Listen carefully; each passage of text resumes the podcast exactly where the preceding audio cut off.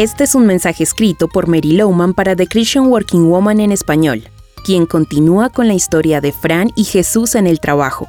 Desde la prematura muerte de su esposo, Fran tuvo que regresar a trabajar para sostener a sus dos hijos en edad escolar. Han pasado ya varios años y ahora se encuentra en una relación con un compañero de trabajo, Tomás. Su romance es una marca de alegría en sus vidas, claro, junto con algunas luchas y conflictos. Ellos trabajan en el área de mercadeo y ambos son representantes de cuenta. Su honestidad y arduo trabajo han dado buen fruto. Son apreciados por la gerencia y por sus compañeros de trabajo.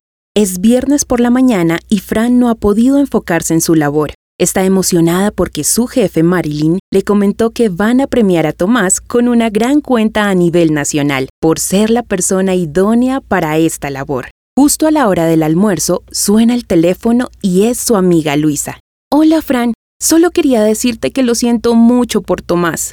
Luisa, ¿qué quieres decir? Sintiendo un nudo en la garganta. Oh, ¿no has escuchado? Lo siento. Tomás no recibió la nueva cuenta, se la dieron a Carlos. ¿Carlos? Porque a él. Fran queda desconcertada. Carlos no está calificado como Tomás. Lo sé, lo sé, dice Luisa. Nadie sabe por qué Carlos recibió la cuenta en vez de Tomás. Igual me siento muy mal por tu amigo. Fran cuelga y llama a Tomás, pero él no responde. Su oficina está en el siguiente piso, así que sale y corta camino tomando las escaleras donde se encuentran de frente.